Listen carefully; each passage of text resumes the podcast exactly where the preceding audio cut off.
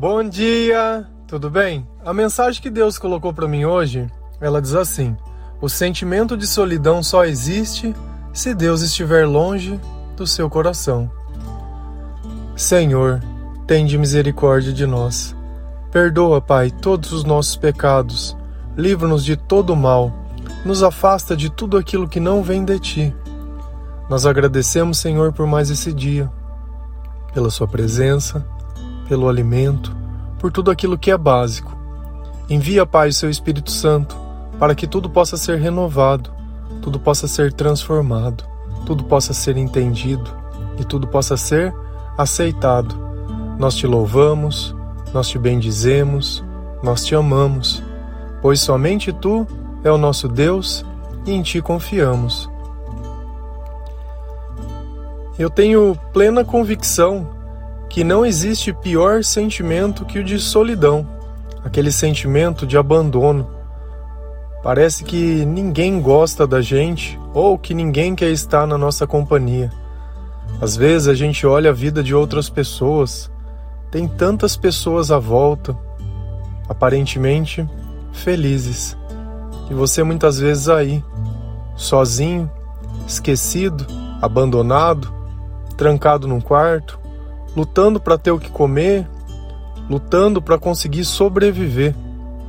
Às vezes parece que é injusto o mundo em que nós vivemos. Tem pessoas que gostariam simplesmente de ter conhecido o pai e a mãe. Tem gente que conhece o pai e a mãe e não tem valor nenhum. Mas quando a gente olha uma pessoa que ela foi adotada, parece que o mundo esqueceu dessa pessoa porque nem as pessoas que teoricamente geraram ela quiseram estar com ela. E como que uma pessoa dessa não vai crescer muitas vezes com um sentimento de revolta? Só que a questão toda é que nós sempre vamos procurar um culpado para esse sentimento de solidão. E a gente sempre vai acreditar que se alguma coisa diferente pudesse ter acontecido, esse sentimento ele não existiria. Só tem um problema. É uma mentira isso. Ainda que a sua mãe ou seu pai tenham te deixado para outra pessoa, o sentimento de solidão, ainda que você conhecesse os seus pais, ele iria existir. Porque esse sentimento, ele não é ausência de pessoas. Esse sentimento, ele é da ausência de Deus. E eu tenho certeza que se você puxar na tua memória, você vai começar a encontrar pessoas que Deus colocou no, no seu caminho para ir cuidando de você enquanto você crescia. Tem pessoas que aparentemente tiveram uma vida mais fácil porque tiveram com o pai e com a mãe junto. Eu, por exemplo, os meus pais eles são separados desde pequeno. E por muito tempo eu achava que isso era um problema. Mas hoje eu vejo que isso não tem problema nenhum, porque eu prefiro que duas pessoas elas vivam bem do que viver junto e muitas vezes não estando felizes uma com os outros. E a gente não pode julgar as pessoas. Sabe por quê? Porque em cada dado momento nós somos uma pessoa diferente, ainda mais se nós caminharmos longe do Senhor. Então, como eu posso ter uma família se muitas vezes vai faltar a sabedoria do dia a dia, da convivência. E quantos não conhecem o nome do Senhor, mas não praticam nada que o Senhor ensina? Então eu sou muito grato exatamente pela forma que eu tive. Por muito tempo eu achei que isso fosse um problema, mas hoje eu vejo que isso foi da onde veio toda a minha força. Porque justamente por questionar, justamente por criar um problema grande, que Deus pôde vir e mostrar que ele é maior ainda que qualquer problema e que Ele pode solucionar qualquer problema. Então, hoje, do fundo do meu coração, se existe uma coisa que eu não atribuo culpa nenhuma, é o meu pai ou a minha mãe, por qualquer coisa que tenha acontecido. E às vezes a gente fica sempre vivendo procurando um culpado, onde a culpa sempre é nossa. Poxa, mas como assim a culpa é nossa? O outro se separa, o outro me abandona e a culpa é minha?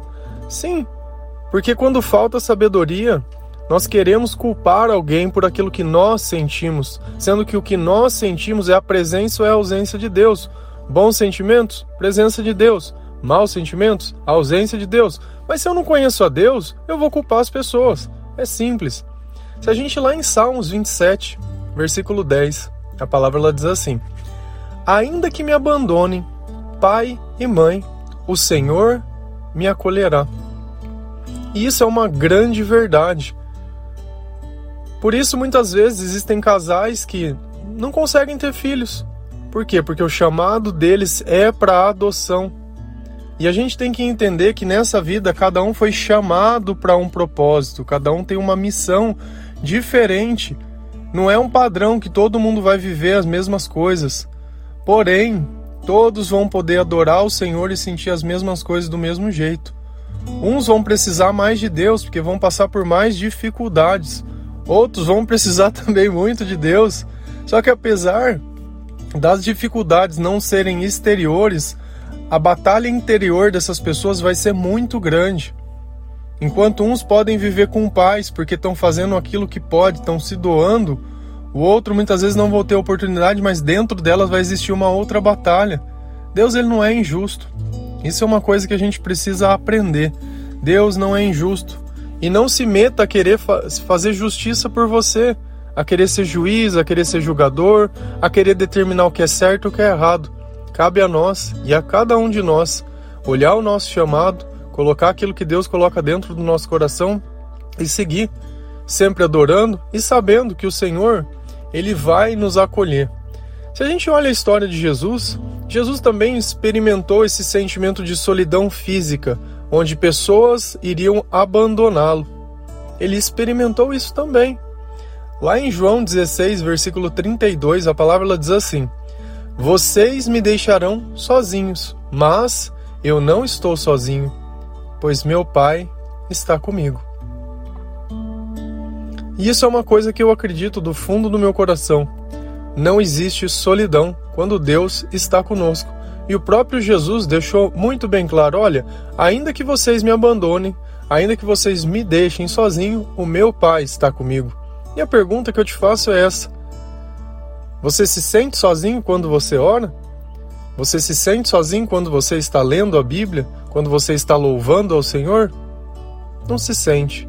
Mas eu tenho certeza, como a gente já falou alguns dias atrás, que quantas vezes nós não estamos no meio de muitas pessoas e ainda assim aquele sentimento de vazio insiste em passar dentro da nossa vida. Só que uma coisa que talvez alguns esqueçam, principalmente os solteiros, ele acha que aquele sentimento de solidão é porque ele não encontrou uma pessoa para sua vida, a tampa da panela. Todo mundo sente esse sentimento quando Deus está longe. E aí você vai achar que quando você encontrar alguém, esse sentimento vai passar. E aí não passa. Aí começa a decepção ou a culpa ao outro novamente. Não, é que eu não encontrei a pessoa certa.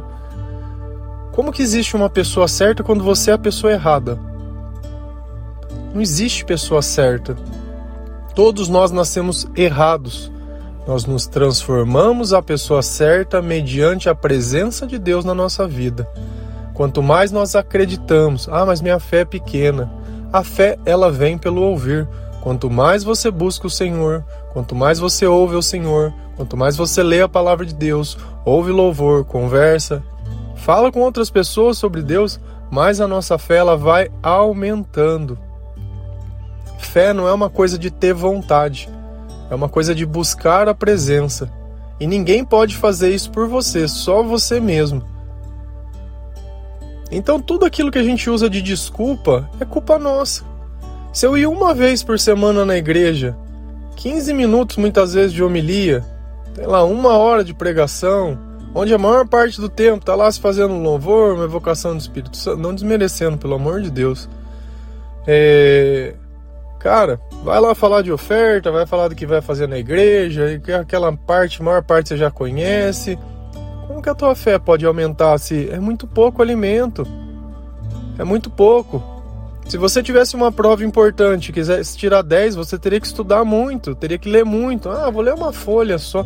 Cara, a Bíblia e a fé, ela não é uma questão de lembrança, mas é uma questão de envolvimento, de você poder ouvir e viver e fazer aquilo que Deus ensina, sabendo que é o Senhor que está conduzindo os teus passos que é o Senhor que está influenciando os teus pensamentos, os teus sentimentos e toda a paz que emana do Espírito Santo.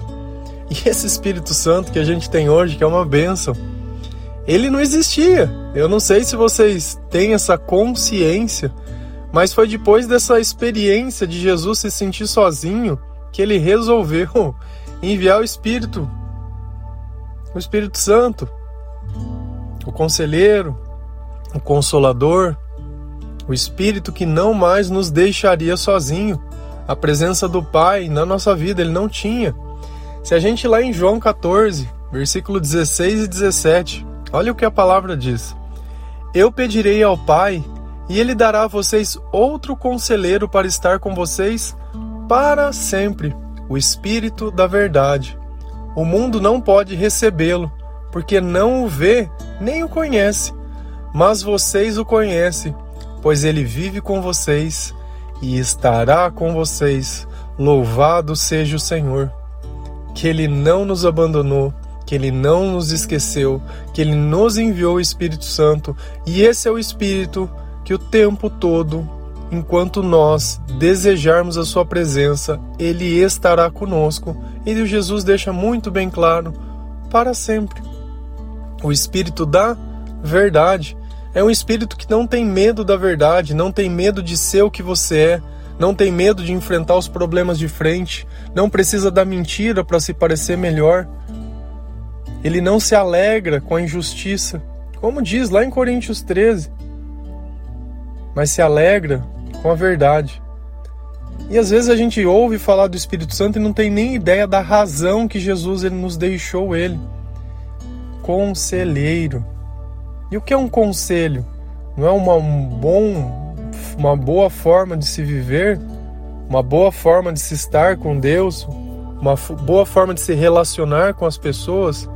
Eu fico às vezes pensando em como as relações elas seriam bem melhores se ambos do casal tivessem a mesma fé em Deus, tivessem o mesmo temor, tivessem o mesmo amor como um filho desse casal ele seria muito mais fortalecido do que simplesmente deixar que o mundo cuide dessas crianças. E quantos de nós não foram cuidados pelo mundo? E nós não devemos culpar aos pais, porque esse privilégio que nós estamos tendo hoje da informação, muitas vezes, eles não tiveram.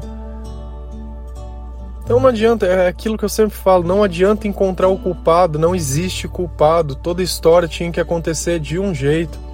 E quando a gente pensa nesse sentimento de solidão e a gente começa a pensar de onde veio esse conceito que a solidão é a falta de pessoas, eu encontrei lá no começo da Bíblia em Gênesis, Deus olhando para Adão, dando nome para os animais e dizendo: Olha, é bom que você fique sozinho, vou fazer uma ajudadora, uma auxiliadora para estar com você. E foi quando ele fez Eva.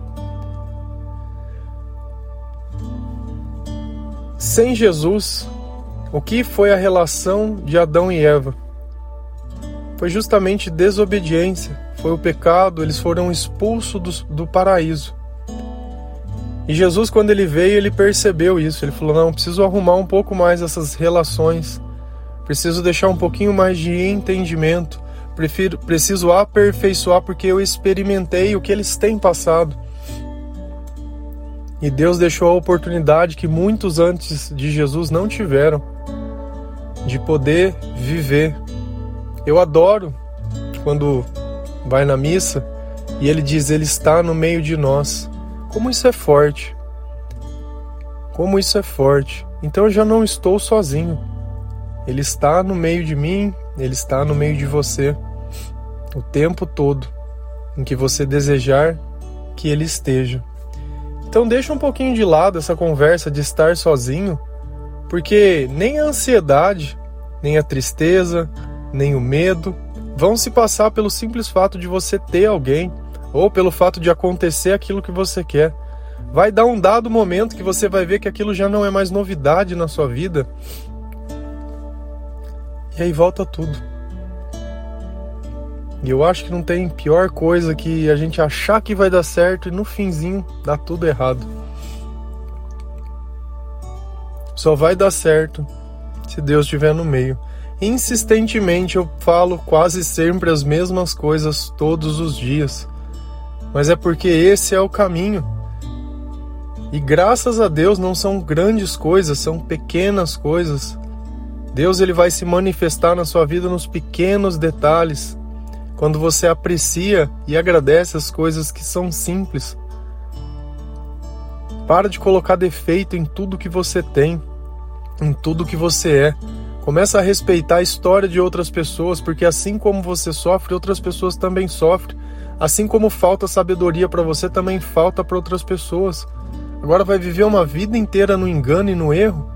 E não é à toa que ele diz o espírito da verdade.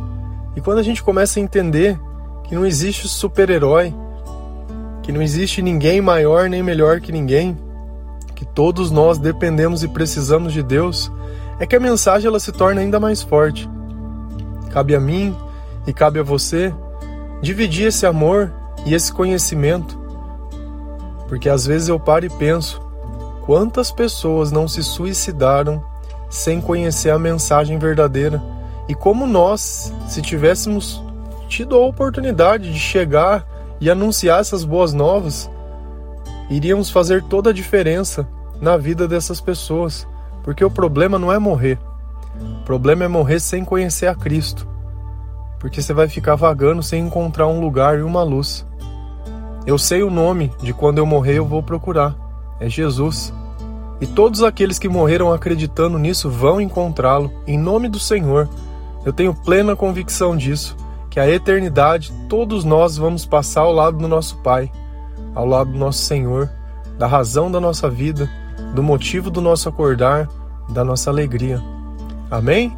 Que Deus abençoe cada um de vocês, que essa mensagem ela possa tocar o seu coração, que esse evangelho vivo ele possa trazer um pouco de discernimento e sabedoria, que esse sentimento de solidão, que toda essa tristeza, ela vá para bem longe. Amém? Que Deus abençoe cada um de vocês. A paz de Cristo.